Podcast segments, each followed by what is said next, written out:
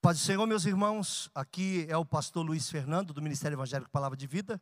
Sou grato a Deus porque você tem acompanhado os nossos, as nossas mensagens através do podcast. E se você também quiser, nesse momento, contribuir com suas doações de alguma forma, nós temos aqui a conta do Bradesco na agência 0525, conta 80002, dígito 3. Ou no Santander, agência 0174, conta 13002611, dígito 2. E o CNPJ do Ministério é 03 742 978 1000 ao contrário 17. Muito obrigado pelo carinho. Deus te abençoe. Fique em paz.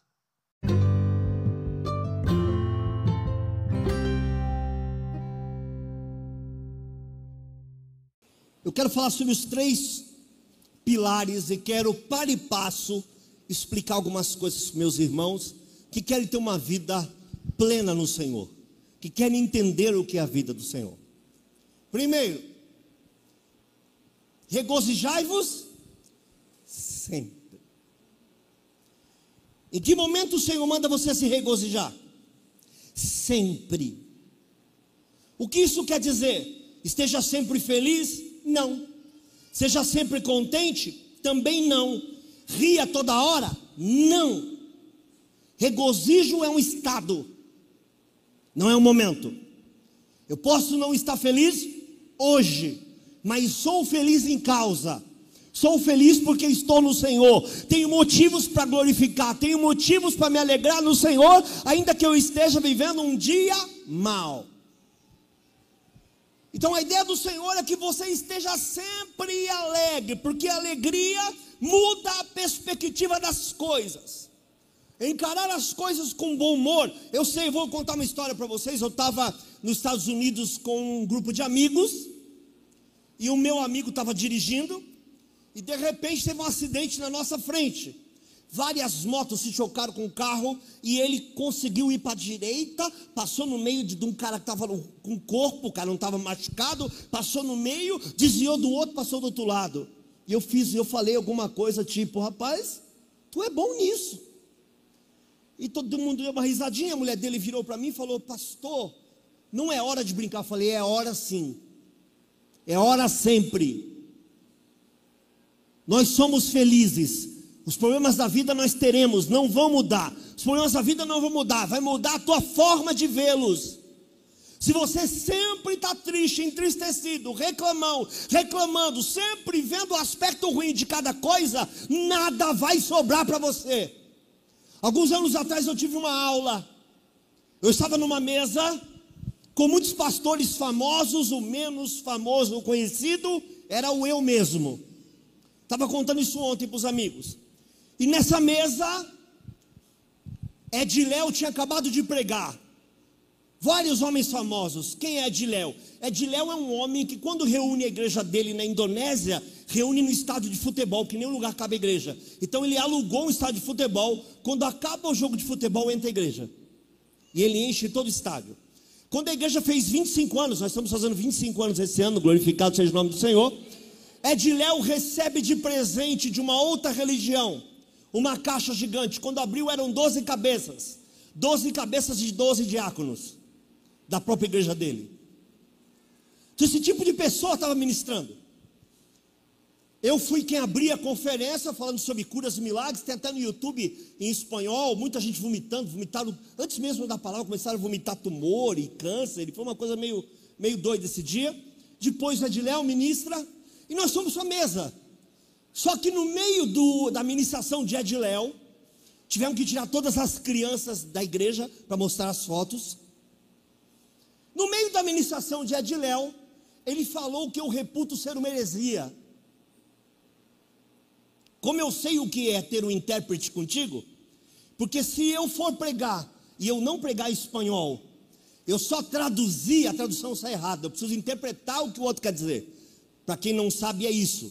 Por isso que quando você traz um americano e convida um tradutor, não fica certo o culto, fica estranho. Você precisa de um intérprete.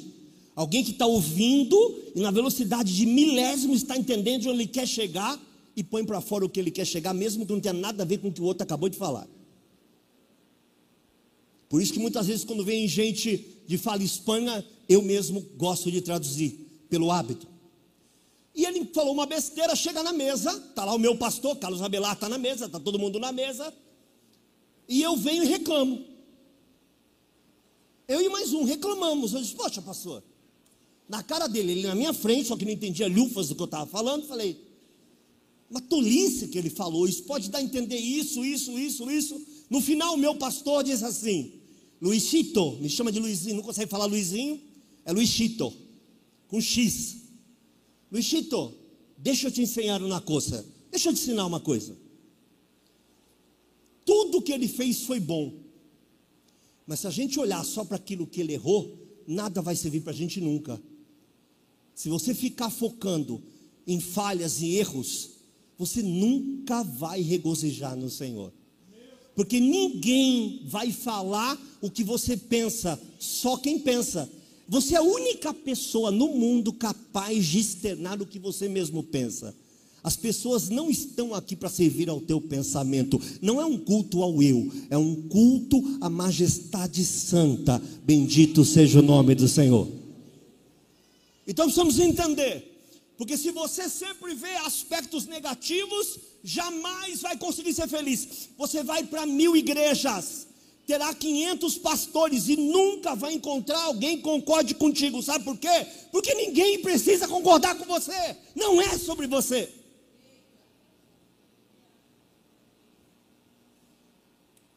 Eu me escuto pregar e digo: Meu Deus, eu não devia ter falado isso.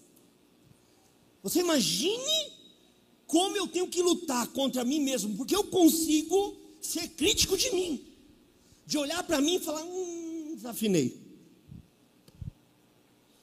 Não soube sair do assunto. Então, se você ter a sua vida olhando erros e não conseguindo chegar a acertos, você nunca vai regozijar no Senhor. E a Bíblia diz que um dos pilares de uma vida plena é aprender a regozijar aprender a ser feliz com poucas coisas, aprender a agradecer o Deus por dia da coisa pequena, agradecer a Deus pelas coisas que você queria outras, mas recebeu. Você queria viajar para Londres, mas Deus te mandou para o interior de São Paulo. Seja a pessoa mais feliz do mundo naquele lugar.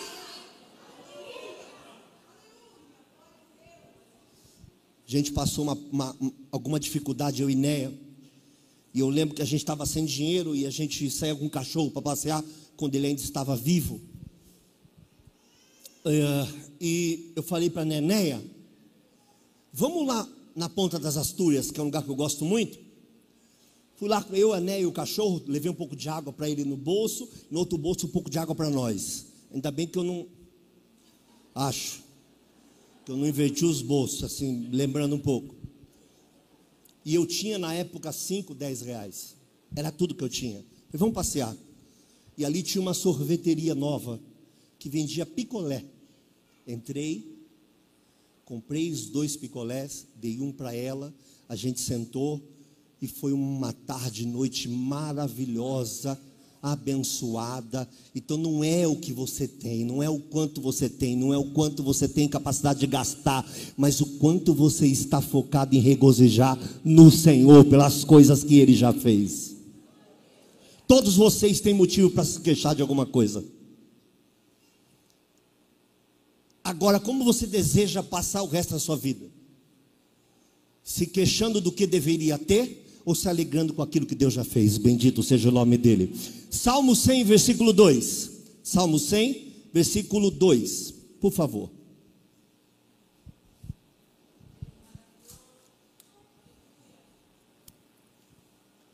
Servi ao Senhor com alegria, apresentai-vos a Ele com Sabe o que é servir ao Senhor com alegria? Vou te dar um exemplo de servir ao Senhor com alegria. Eu estava no meio do louvor e apareceu uma faixinha vermelha aqui, chamando um carro lá para fora, porque esse carro estava com a luz acesa dentro. Quem viu isso? Quem leu isso? Deixa eu te falar.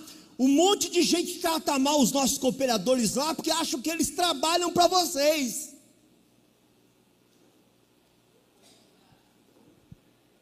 Eles não trabalham em estacionamento. Eles são adoradores do Senhor, porteiros da casa do Senhor, estão servindo ao Senhor com alegria, apesar de uma série de pessoas que não compreendem que para ele estar aqui sentado, alguém está em outro lugar de pé.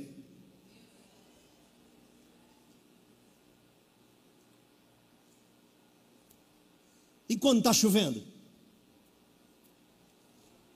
Que alguns deles vêm com guarda-chuvinha ele mesmo está todo molhado, né? Que ele fica pondo, tirando, pondo, tirando.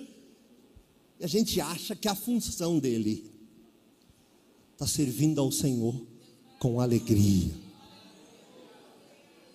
Eu imagino que alguns deles devem ter vontade de bater em alguns de nós. Alguns são policiais, chegam aqui totalmente desestressados, ganhando bem, né? Porque policial aqui no estado de São Paulo praticamente marajá. E aí chega ali para tomar conta do teu carro, e ele não foi chamado para isso. Está fazendo parte de um culto ao Senhor, pede para alguém estacionar em algum lugar, o cara faz cara feia, não, é ali. E o cara ainda vai lá, avisa no culto que a luzinha do carro está acesa, que pode ser que no final ele fique sem bateria. Servir ao Senhor com alegria. Você fala para Deus, Senhor, eu não consigo te cultuar, não consigo te adorar, meu filho não deixa, meu filho não para quieto. Tem alguém lá dentro agora ministrando para o teu filho e você está aí adorando o Senhor. E tem gente que trata as meninas como babás. Vai ter escolinha hoje? Se não tiver, seja você a professora do seu próprio filho. O filho é de quem mesmo?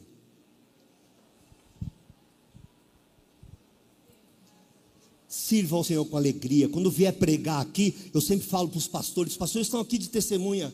Eu falo para eles, falo para minha esposa. A minha esposa diz que eu sou a pessoa mais estranha do mundo. Quando eu vou pregar, quando chega sábado à noite, eu vou ficando esquisito, esquisito, esquisito. Se eu não tiver a palavra do domingo bem estabelecida, como eu tinha ontem, eu nem saio sábado à noite. Fico parado. Preocupado, exato, preocupado com o que eu vou ministrar preocupado com os pontos, se estão fechados, se tem algum equívoco, se é aquilo que Deus quer que eu fale, porque às vezes não é o que Deus quer, é o que o homem quer. Entendendo a voz, a suavidade da voz de Deus, se eu estou ou não na visão do Senhor, se Deus realmente falou comigo para que eu fale com vocês alguma coisa, ter o que ter para dar. E no dia que eu vou pregar, então, eu sou uma porta. Você é mal-humorado? Não, eu não tenho humor nenhum. Aí eu falo para minha esposa: sabe por quê? Porque hoje, para mim, vai ser a noite mais importante da minha vida.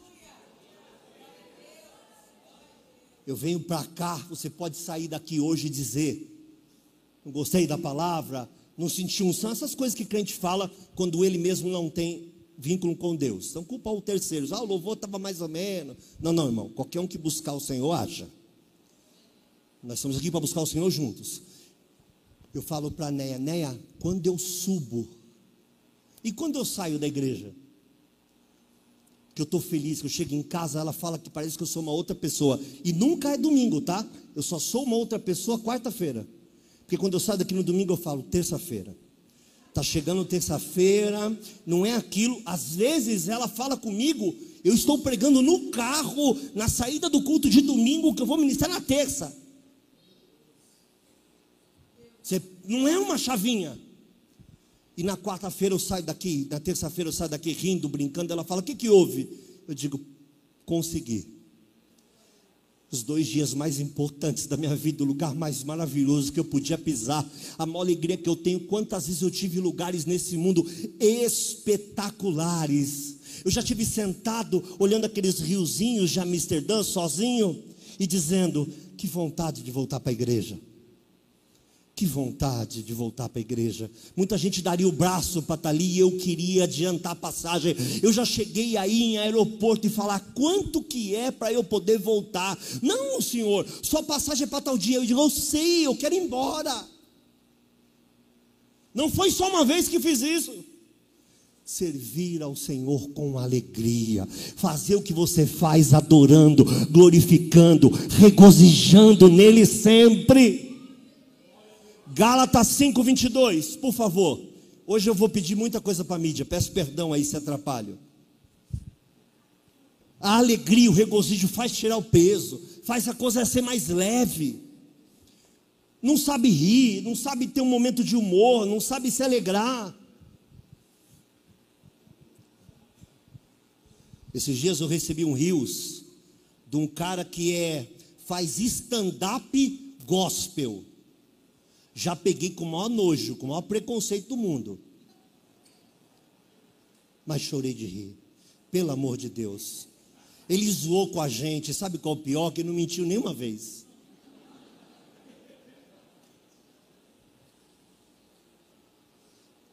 Comecei a colocar rios dele lá e rindo. Minha esposa chegou no quarto, eu estava gargalhando. Eu não sou muito de rir, mas me jogando no chão de rir. Por que, que a gente não se permite fazer as coisas com leveza no Senhor, se alegrar nos pequenos momentos? Mas o fruto do Espírito é amor, gozo. Quem não tem gozo não tem fruto do Espírito. Quem não se alegra no Senhor. Longanimidade, benignidade, bondade, fé, mansidão e esperança gozo. Gozo traz paz. E a paz não tem a ver com as suas circunstâncias, a paz tem a ver com aquilo que você acredita no meio das suas circunstâncias. Como eu vejo o meu Senhor no meio do meu problema? De que forma eu, eu, eu enxergo o que Ele pode fazer? Então, primeiro aspecto é: é para se regozijar sempre. Ah, mas eu estou com problema. Sempre. Eu queria consolar minha família quando eu perdi um bebê, eu não sabia, eu só queria fazer piada. Estava tão nervoso. Ah, por quê? Porque eu estava nervoso. Não. Porque eu estava irritado? Não. Porque eu não sabia o que falar? Não. Porque eu sempre entendi que você ter um momento de paz e de alegria nos momentos mais difíceis da sua vida vai te fazer chegar bem no dia seguinte. Eu sei que pode ser uma besteira para muitos de vocês, mas não tem motivo para você estar tá olhando o teu pé toda hora. Não tem motivo para você estar tá de cabeça baixa toda hora. Não tem, você não sabe o que eu estou passando. Eu sei o que Jesus passou. Eu sei o que muitos servos do Senhor passaram na Bíblia. Se você passou mais do que algum deles, se apresenta para mim, porque eu preciso que você ore por mim. Nós não temos mais alegria. Nós temos um olhar crítico em tudo, tudo está errado, tudo pode melhorar, tudo não sei o quê. Meu Deus, o que virou uma sociedade de excelência? Um lugar de adoração. Tenha paz, tenha gozo, tenha alegria. Está sempre de cara feia, está sempre emburrada. É, essa pizza aí, essa massa é muito fina. Aí o cara vai lá e traz outra pizza. Essa massa é muito grossa. Aí vai lá e traz outra pizza. É muito recheio, desperdício. Aí vai lá, põe só um pouquinho de recheio. Se virar, não cai nada. Tem nada aqui, meu irmão. Impossível. Serve comida, parece aquelas, aqueles restaurantes de rico, um tiquinho assim. Deu nem para matar a fome, tem que pedir pão. Aí vem aquele montão de comida de que ignorância, que exagero, é só eu e você, mas é exatamente o que o Senhor quer. Como pode alegrar uma pessoa inalegrável? Regozija, adora, glorifica. Os dias maus sempre estarão aí. Nós é que precisamos mudar a cor e a história do nosso dia. Regozija. Está morrendo de dificuldade? Levanta os braços e fala: ah, apesar, já dá uma chantageada em Deus. Vou te ensinar a dar uma chantageada assim, mas tenta com que ele não perceba. Senhor, olha, escuta essa aí, vou te ensinar. Se eu tivesse nesses podcasts gospel que só falam besteira, eu diria: pega a visão. Meu Deus, é muita besteira. E pior que as frases são editadas, são colocadas lá como uma verdade, geralmente contrária à Bíblia, inclusive. Mas chega para Deus e fala assim: aprende, hein? Senhor, Eu te louvo, eu te adoro, eu te glorifico. Apesar, a imprensa que me ensinou isso, apesar de não ter conseguido pagar aquela conta, mas olha, eu te adoro, Senhor. Nada vai tirar minha paz, mesmo estando no vale da sombra da morte, eu te bendigo, eu me alegro no Senhor, sabendo que as coisas talvez não estejam como eu sonhava, eu quero os teus sonhos para mim. Eu prefiro que todos os meus sejam frustrados, mas que os teus se cumpram integralmente. Glorificado seja o nome do Senhor. Aleluia! Regozija, se alegra. É impossível sobreviver ao lado de uma pessoa chata demais. Impossível. Ah, é o gênio dele. Não é gênio, não é falta de Jesus, de conversão verdadeira. Que gênio que? Para de dar desculpa para patada, para de dar desculpa. É que ele, ele não aprendeu com o pai. Meu Deus, eu nem pai tive. Para de dar desculpa para o erro. Jesus converte tudo: corpo, alma, espírito, tudo. Regozija, se alegra nas pequenas coisas.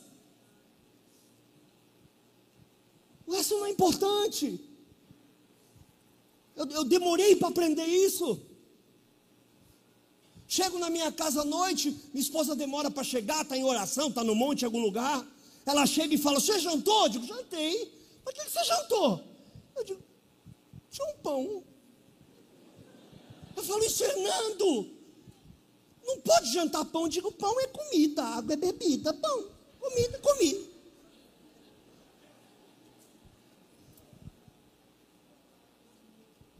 Gente, um santo, benigno, bendito e sublime pão com manteiga.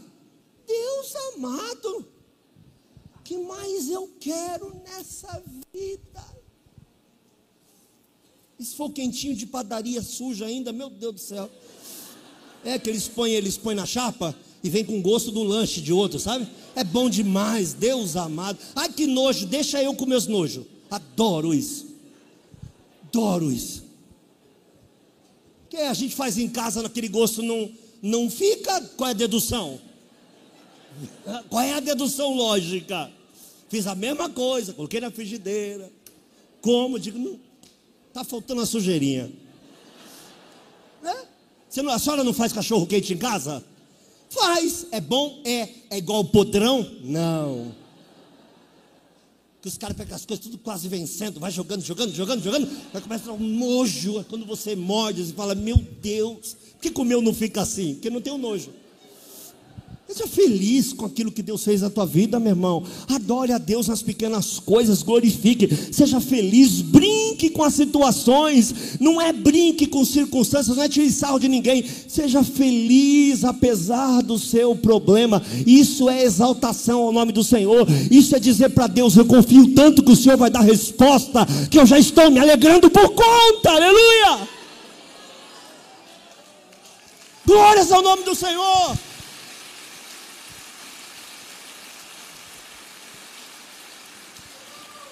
Aleluia. Segundo pilar, orai sem cessar. Isso aqui pode ser um crime na boca de quem não compreende o texto. Porque as pessoas acham que orar sem cessar é uma espécie de fanatismo, que tudo é oração e tudo é em nome de Jesus. Ah, eu vou comprar aquela bolsa em nome de Jesus. Aí Jesus vai de cima, aí com meu nome, vou ter que dar essa bolsa para ela. É sobre isso mesmo?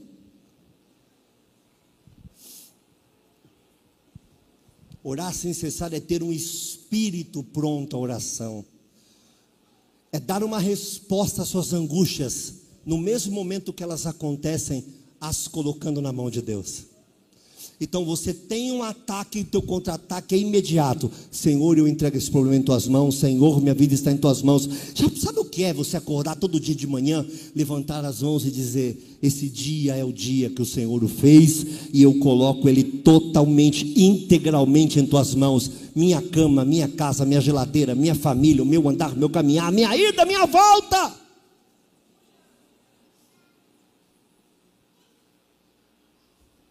Então aprenda que a resposta para a angústia ainda é a oração. Aprenda que a resposta para um problema é a oração. Eu tenho tanto texto escrito, não vou conseguir, mas Eu quero te falar que isso não é fanatismo. Veja bem, Salmo 119, versículo 164. Para quem não leu o Salmo 119, é rápido, é uma semana.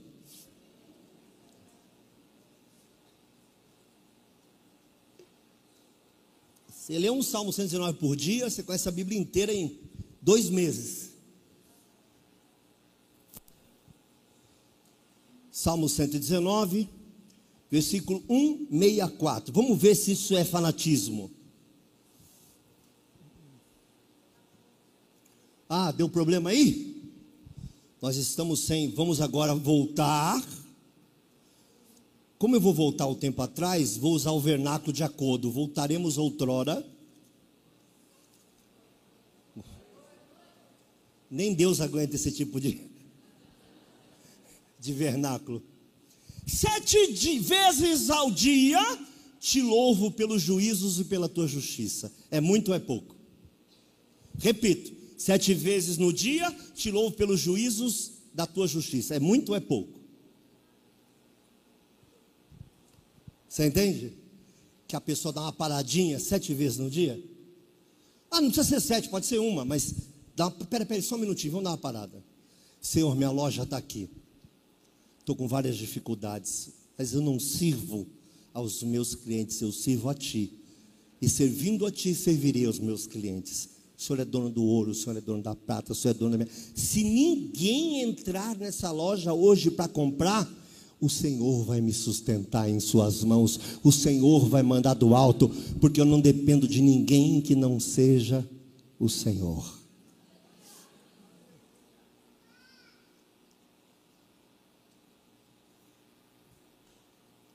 Aprenda a buscar a Deus, como Daniel, três vezes ao dia, foi parar numa cova dos leões, porque buscava Deus. Só que ele ficou na cova dos leões, ele foi mordido por leões, Deus falou: não Gente, tem gente que a gente convive que são pessoas quase insuportáveis, não tem absolutamente nada legal. Elas são, estão em todos os lugares e são de lugar nenhum. Porque ela não se achou nela. Vai se achar em algum lugar? Vai se achar em alguma casa? Vai se achar em algum casamento? Se nem nele se achou. Eu sempre falo casamento é a coisa mais fácil do mundo, desde que você consiga conviver com você. Se você conseguir, é provável que o outro consiga. Mas se você é uma pessoa ruim, que nem você se aguenta, casa não. Espera um pouquinho até melhorar. É duro, hein? É duro. Quando você olha para o espelho e diz assim, não me aguento. Você já deve ter feito isso, né? Alguém diz, tu não te aguenta. Quem aguenta? Você olha para o espelho e não gosta do que vê, é duro, hein? Não falando de beleza física, não. Estou falando de essência. Amém? De essência. Romanos capítulo 1, versículo 9 e 10.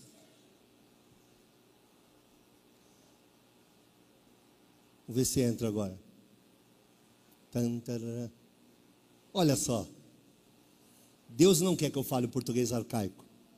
Porque Deus, repita comigo, a quem sirvo no meu espírito, a quem sirvo no meu espírito, a quem sirvo no meu espírito. Não adianta, a carne não serve ao Senhor se o espírito não servir.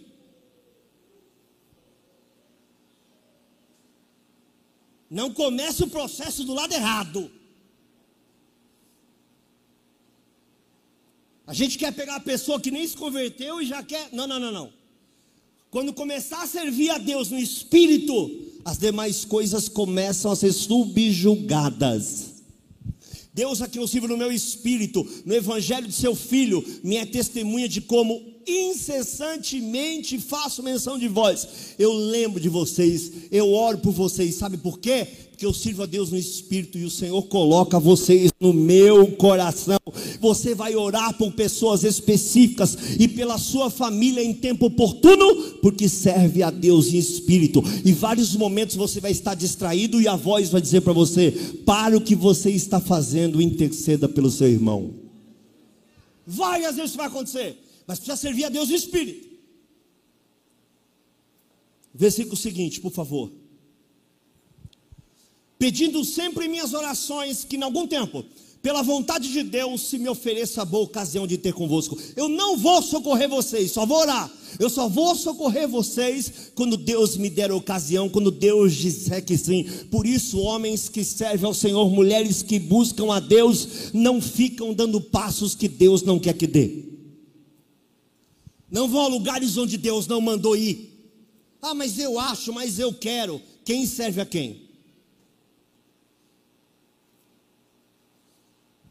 Busque a Deus sempre. 1 Tessalonicenses 1,3, por favor.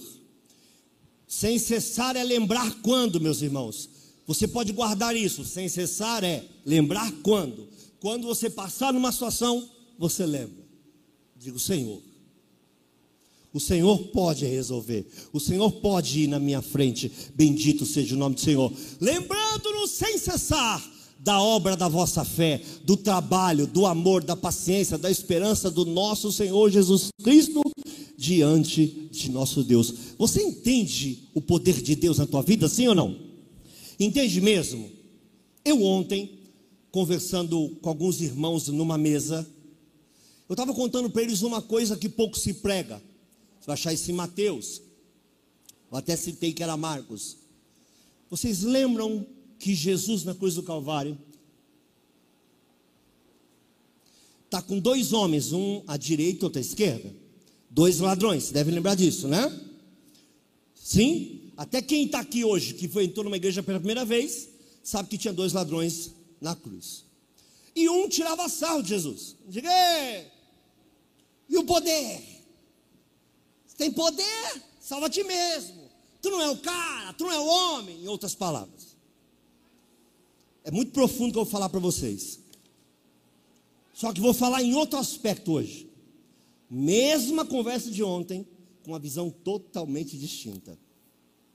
Viu como a palavra se renova cada dia? O que acontece nesse texto? Eu já ministrei ele aqui. Um começa a tirar sarro, o outro toma as dores de Jesus. Falou: Nós sabemos porque a gente está aqui mas esse mal nenhum fez. Primeira pergunta: como ele sabia que Jesus não tinha feito nenhum mal? Se ele não participou do processo nem do julgamento? Reconheceu em Jesus o que os outros não reconheceram. Então não é Jesus, Jesus é Jesus para todo mundo, mas você reconhece ele nos teus caminhos. Quando você tem um problema, você fala: peraí, eu tenho como resolver essa situação. É o mesmo Jesus para as mesmas pessoas da mesma igreja, mas tem um que foca em dizer me socorre, e tem outro que foca em reclamar do socorro que ainda não veio. Quem é você? Quem sou eu? De repente, esse homem reconhece, pastor Alessandro, que ele é um inocente. A Bíblia diz que ele seria inocente, mas ninguém acreditou que ele era inocente. Até os discípulos fugiram, mas o ladrão acreditou que ele era inocente. Segundo passo, diz assim para ele: Lembra-te de mim no teu reino. Sabia que ele tinha poder de vida e de morte. Só quem conhecia Jesus poderia saber disso. Os discípulos não entenderam isso, mas o ladrão entendeu. Disse também: Lembra de mim no teu reino. Quer dizer, o reconheceu como dono de um reino. E o reconheceu como único com a chave. E ele falou: Eu sou o caminho, a verdade e a vida. Ninguém vem e o cara reconheceu que ele tinha a chave do reino e disse: Quando você for para o teu reino, lembra de mim. O reconheceu como filho de Deus, o reconheceu como Senhor, o reconheceu como dono de reino, o, como o único que tinha poder de tirá-lo daquela situação. Usou as palavras, em vez de reclamar, ele disse: Me ajuda, você não precisa nem que faça muito por mim, só lembra de mim. Jesus responde para ele: O que? Hoje, eu preguei isso aqui. Hoje não é vai estar só comigo no paraíso. É comigo, eu te recebo. Eu vou lá, eu vou te buscar, eu vou estar contigo, é hoje, é verdade. Eu sou dono do negócio, eu tenho a chave, eu abro e eu que fecho. Quem buscar em mim terá a salvação eterna. E você encontrou a tua grande bênção, por quê? Porque resolveu clamar, porque resolveu pedir, porque resolveu orar. Enquanto um se queixou e foi parar nas trevas, o outro disse: Me socorre, e foi socorrido em tempo oportuno. Para que serve a nossa nossa boca se não for para glorificar, exaltar e clamar ao Senhor Jesus.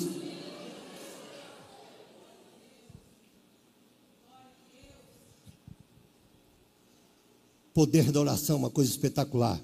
Jesus diz ao Pai: Deus meu, Deus meu, por que tem me desamparado? Ora, sabe?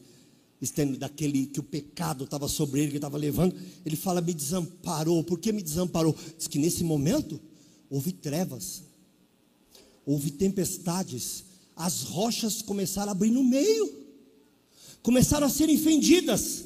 Ele entendeu. Falou: Pai, perdoa eles. Eles não sabem o que fazem.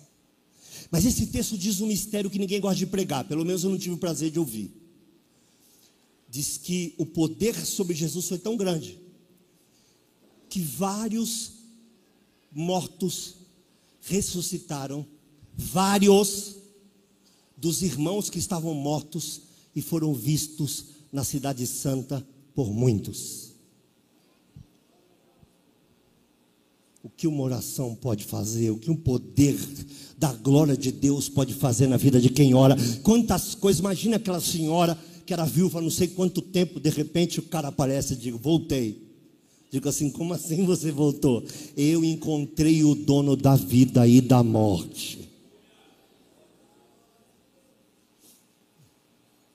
Eu creio num Deus que ressuscita, eu creio num Deus que cura cego, eu creio num Deus que manda na tua porta, quando você entende que você não é um centro, quando Ele é um centro. Então, aprenda a orar sem cessar. Não tem nada que você precise nesse mundo que o Senhor não tenha resposta. Não há pessoas que Deus não livre. E terceiro ponto, eu estou pulando muito, porque realmente seria muito, muito, muito, muito. Terceiro ponto, e agora eu quero chamar a atenção, que vai doer. Tem um telefone que está tocando aí, se eu não estou surdo, ouvi um plim-plim aí. Em tudo, dai graças. Que nível de maturidade eu preciso para ter uma vida plena em Jesus? Um tipo de maturidade em que eu consigo agradecer sobre todas as coisas. E a pior coisa do mundo é você agradecer por uma coisa que você não quer, não gosta, não esperava. E você ainda tem que dizer: Senhor, olha só, tumorzinho no joelho, eu dou, Senhor, obrigado. O texto está dizendo o seguinte: é além do problema que você está vivendo. O texto está dizendo: agradeça por ter Ele, agradeça porque é Ele, agradeça porque Ele está vivo, e agradeça porque Ele tem resposta, agradeça porque Ele intervém, agradeça porque Ele pode, e se Ele não fizer coisa alguma, agradeça porque Ele te deu eternidade, glorificado seja o nome do Senhor. Em tudo, aprenda a ser grato. Gratidão não é ocasional, repito, gratidão não é ocasional. Ah, eu fui abençoado, quero contar meu testemunho. Ah, eu quero agradecer a Deus. Não, não, não, não. Eu quero agradecer a Deus quando eu não tiver testemunho. Eu quero agradecer a Deus pelo testemunho que eu não tenho. E quero agradecer a Deus pelo testemunho que eu terei. Glorificado seja o nome do Senhor. Porque Ele fala. Agradeça. Não murmure de tudo, não reclame de tudo. Ser grato não é uma resposta positiva. Ai, é, é, que eu preciso ser grato, né? Deus sabe, né? Deus sabe todas as coisas. Deus sabe do meu coração. Mas a Bíblia manda ser grato. Não. Ser grato é uma resposta madura para as circunstâncias em que você vive. Está difícil? Eu não estou suportando. Não está sendo fácil. Mas o Senhor tem um propósito. E se eu não estiver enxergando, o Senhor vai enxergar muito bem. Eu te louvo, te agradeço, porque o Senhor não perdeu o controle jamais. Bendito seja o nome do Senhor. Louvar, agradecer, reconhecer. Romanos capítulo 8, versículo 35 até o 39, por favor.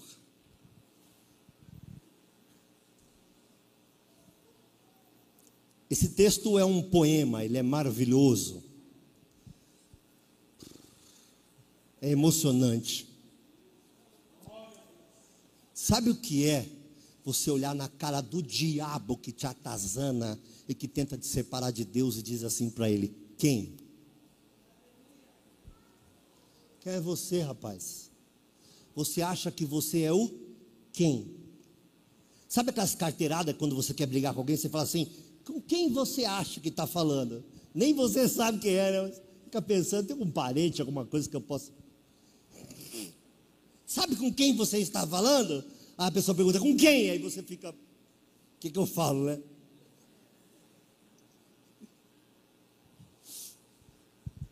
Quem nos separará do amor de Cristo? Aí ele para e passa e explica. Tribulação, se te separou, você não estava com os olhos nele.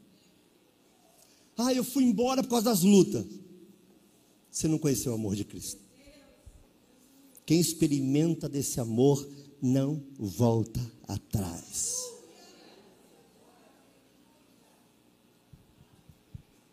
A angústia, a perseguição, pausa, a fome. Peraí, por que, que ele escreveu isso? Será que em algum momento teve fome?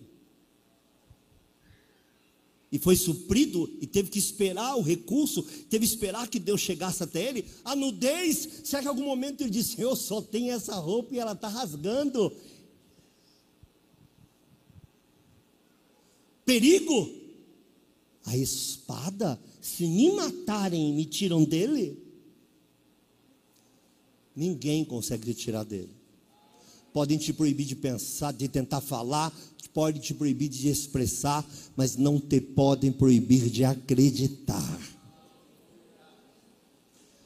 Como está escrito, por amor a ti somos entregues à morte todo dia, fomos reputados como ovelhas para o matadouro.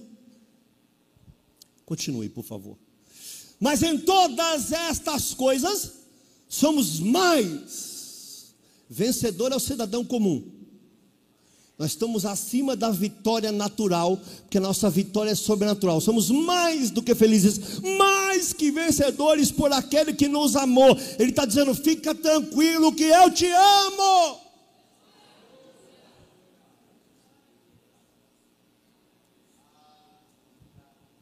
Não é o que ele faz, é o que ele é. Nós precisamos aprender a ser grato ao Senhor pelo que ele já fez. E se dizer para ele, não é que eu estou esperando, se o senhor não fizer coisa alguma mais daqui para frente, a ti honra, glória, louvor e adoração para todo sempre. Ter a voz de Deus, acreditar em Deus é a melhor coisa que aconteceu na minha vida e na tua vida. Estava compartilhando com o irmão aqui da igreja para um problema que ele estava passando, e eu encontrei justamente quando eu estava estudando uma passagem. Josafá faz uma aliança com Acabe, Disse isso ontem ainda. E Acabe, que era um cara reprovado por Deus, Josafá era um bom rei, errou, mas errou pouco, como qualquer ser humano. E ele faz uma aliança. E Acabe diz: Vais tu lutar conosco? Vais tu não sei o quê? E ele vai e fecha. Nós vamos lutar junto, nós vamos para a batalha, nós vamos para a guerra. Mas Deus não queria isso. Quando chegou lá, Josafá ficou pensando: peraí, sem a voz de Deus eu não vou. Aí vieram 400 profetas, pastor Júlio. E começaram a cantar e dançar, e todos dizendo: vai, e vai ser festa, Deus vai entregar nas mãos, e vai não sei o que, a bênção chegou, a vitória chegou, a glória chegou, o tempo chegou, é vitória, vitória, vitória, vitória, vitória. Todo mundo fazendo festa, comendo, bebendo. Josafá disse: escuta, não tem nenhum que seja de Deus aqui não? Não tem nenhum profeta do Senhor para que o consultemos?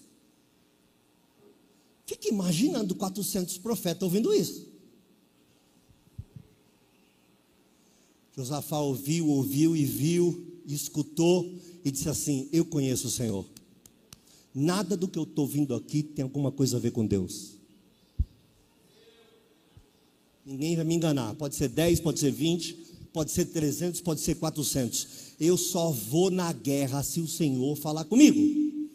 Acabe sabia qual era a fonte. Ele fala: é, tem um profeta do Senhor, mas ele só profetiza coisa ruim a meu respeito. Não é assim o crente de hoje? Que é profecia boa, caixinha de promessa? Aí põe lá no rio, o cara fala: pega a visão. Aquilo que não te blá blá blá, te fortalece para papá. Aquele que te viu caído não estendeu a mão, pega a visão. Amanhã vai passar por você Meu irmão, espírito de vingança, de miserabilidade, uma coisa do diabo, evangelho luciferiano. Quem quer dar coisa para o homem é Lúcifer.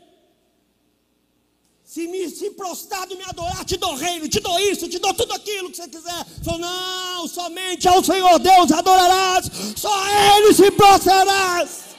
Morro no deserto, mas não vou conquistar o que você quer me dar. Evangelho de vingança.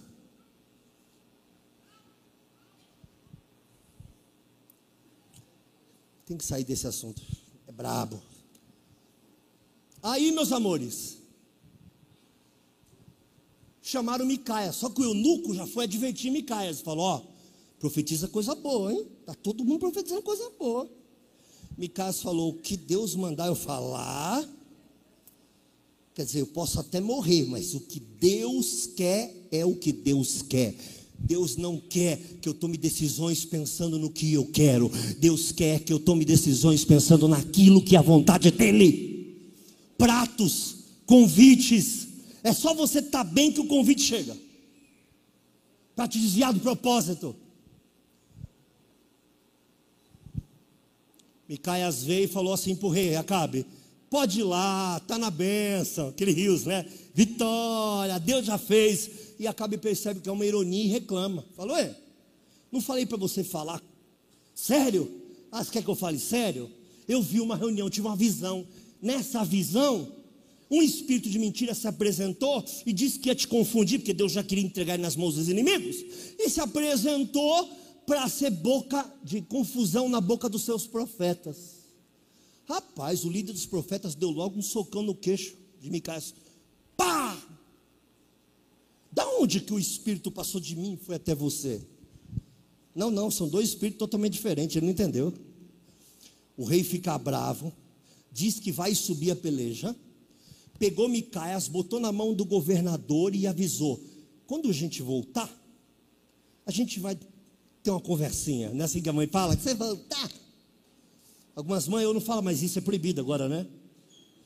Ah, quando você voltar, falaremos sobre sua estima. Mamãe falava assim para a gente: vai em paz, filhinho. Quando você voltar, sua casa sempre estará aqui.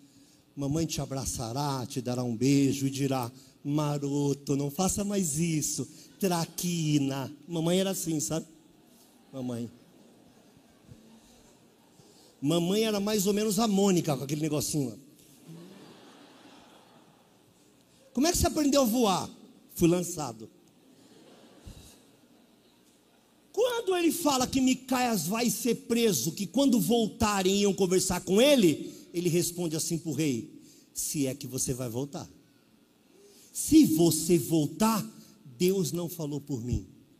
Foram para a batalha, mas a guerra era inteira contra todos, só que Deus não queria que todos morressem. Só um. O que, que Acabe tem como uma santa ideia? Acabe diz o seguinte: eu vou me vestir, vou me, eu vou entrar no meio deles disfarçado deles. E o Senhor, rei Josafá, fica vestido de rei. O outro rei disse: Não mate ninguém, mate só o rei. Se matar o rei, acabou a guerra. Que ninguém se perca. E quem estava vestido de rei? Josafá. Acabe estava escondido no meio do povo. Começaram a tentar matar Josafá, mas diz que na hora ele clamou. falou: o momento de orar é esse, vou orar. O momento de orar é agora. Ele falou: ai Senhor, é agora. E disse que davam as flechadas nele, ele só Matrix. Uh, Em câmera lenta que era, né? Só Matrix. Diz que nada tocou em Josafá. Só que tinha um cara com um, um arco e flecha. Diz que era um homem humilde, nem sabia direito o que estava fazendo. Ficou apontando ali o arquinho e flecha, soltou. Então na quinta, entre a quinta costela de Acabe Acabe morreu sozinho. Tiraram ele de lá e ele morreu. Tudo isso aconteceu. Josafá não morreu. o povo inteiro guiado pelaquele cego não morreu, porque uma pessoa resolveu consultar o Senhor.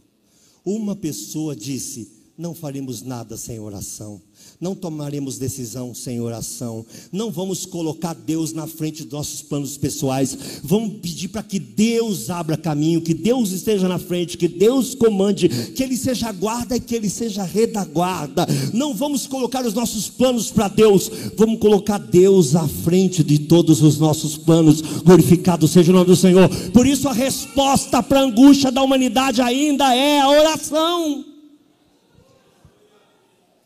clama a mim. Vou responder o que você quer? Não. Responder-te-ei, e na resposta farei um anúncio. Presta atenção no texto.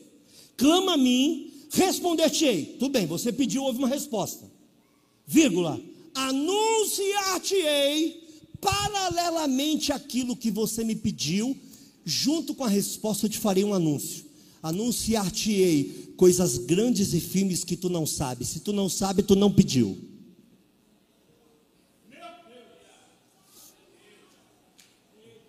que eu tenho para você é maior do que aquilo que você pediu. E como você teve coragem de pedir, eu te respondo: mas junto com a resposta, eu vou anunciar as grandes coisas do reino de Deus que virão até ti no tempo em que Deus escolher te levantar.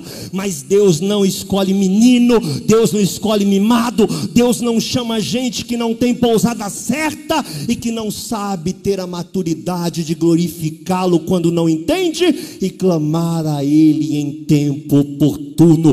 Deus não te chama pela cara feia, Deus te chama pelo regozijo. Bem Bendito seja o nome do Senhor. Então aprenda a ter uma vida plena no Senhor. Regozijai-vos sempre. Regozijai-vos sempre, sempre. Orai sem cessar em tudo, dai graças. Te mostrei aqui o poder da oração, te mostrei o poder do regozijo, te mostrei o poder da gratidão. O que mais nós precisamos para ter uma vida digna diante do Senhor. Coisas, desculpa, se são coisas eu encerro por aqui. Não posso te oferecer coisas, não fui chamado para isso. Se essa é a igreja que você espera, humildemente te peço perdão, mas essa igreja não servirá à sociedade de consumo. Essa igreja vai servir ao Senhor. E Deus vai prosperá-la como Ele quiser, e já disse várias vezes. Ele vai mandar como Ele quiser, do jeito que Ele quiser, e nós, nós vamos adorar, nós vamos clamar, nós vamos buscar os nossos cultos, nós queremos mais poder, mais presença, mais de Deus, e mais, e mais, e mais, e mais, até que Ele escolha pela qual forma fará aquilo que prometeu, do jeito que Ele entende que deve fazer, nem mais, nem menos. Nós tínhamos uma coisa que a gente dizia no passado, está aqui muitas irmãs e irmãos que foram da Assembleia de Deus um pouco mais antiga, que a gente falava assim: vou embora, que hoje eu vou atrás da minha bênção. E a gente acreditou nisso. A gente nunca pensou que a bênção era o Senhor. Gente, é bíblico, é, é bíblico. Abraão queria o quê? Alguém lembra qual era o sonho de Abraão? Ninguém lembra? Um filho. Um filho filho, filho, filho, filho, filho. Num diálogo, Deus falou para ele, o, o, o seu Abraão, eu sou o teu grandíssimo galardão. Você sabia, Abraão, que tudo que você sonha está muito inferior às coisas que eu sonho para você? Você sonha em ter um filho, e eu sonho em ter relacionamento contigo. Eu sou o teu presente, não é o filho. Ah, quanto ao filho, fica tranquilo, vai vir um monte mas eu quero te falar de uma outra coisa, seu Abraão. Eu sou Deus e eu resolvi ter relacionamento contigo. E através do Senhor Jesus, Deus resolveu ter relacionamento conosco. Nós somos as pessoas mais abençoadas do mundo. Não pelo que temos. A Bíblia diz que as riquezas de um homem não consistem nos bens que ele possui. Olha só, a Bíblia não diz que não deve ter bens. Mas diz que a riqueza é muito mais profunda do que coisas. Um homem pode ser extremamente pobre e também miserável. Pode ser extremamente rico e também miserável. Pode ser extremamente rico e o homem mais feliz do mundo, extremamente pobre e o homem mais abençoado do mundo, se estiver nele. Você entende? Quando você chegar em casa, hoje eu vou orar já para a gente terminar, que eu, eu acho que eu tomei muito tempo, acabei sendo um pouco prolixo.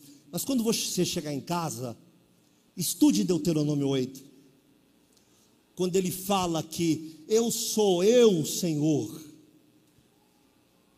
que te provei todos esses anos.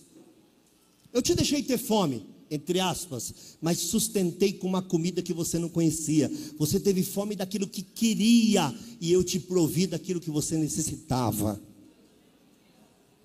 Quando te levei para o deserto, tirei seus desejos e te ensinei o que eram os sonhos reais verdadeiros. Aí ele fala lá: Tu não teve roupa nova, né? Não, mas a tua não envelheceu. Os teus sapatos não acabaram. Quer dizer, a criança foi crescendo, gente. O sapato foi crescendo junto. O mesma mudinha de roupa foi crescendo junto. Não tinha roupa nova, mas a antiga nunca deixou de ser nova. Para depois ensinar para você que nem só de pão viverá o homem, mas de toda palavra que sai da boca de Deus. Quer ter plenitude no Senhor? Aprenda a orar, aprenda a gozar-se, a se alegrar, aprenda a fazer o básico para que a tua vida ande. Aprenda a dar graças a Deus pelo que você está vivendo e a forma como Deus te permitiu. As coisas vão acontecer muito além daquilo que você sonha. Voltando, ele vai responder e vai fazer um anúncio no dia da sua resposta. Junto com a resposta do teu clamor, ele vai anunciar coisas grandes e firmes que tu não sabes ainda, mas que estão prontas a acontecer. Bendito seja o nome do Senhor.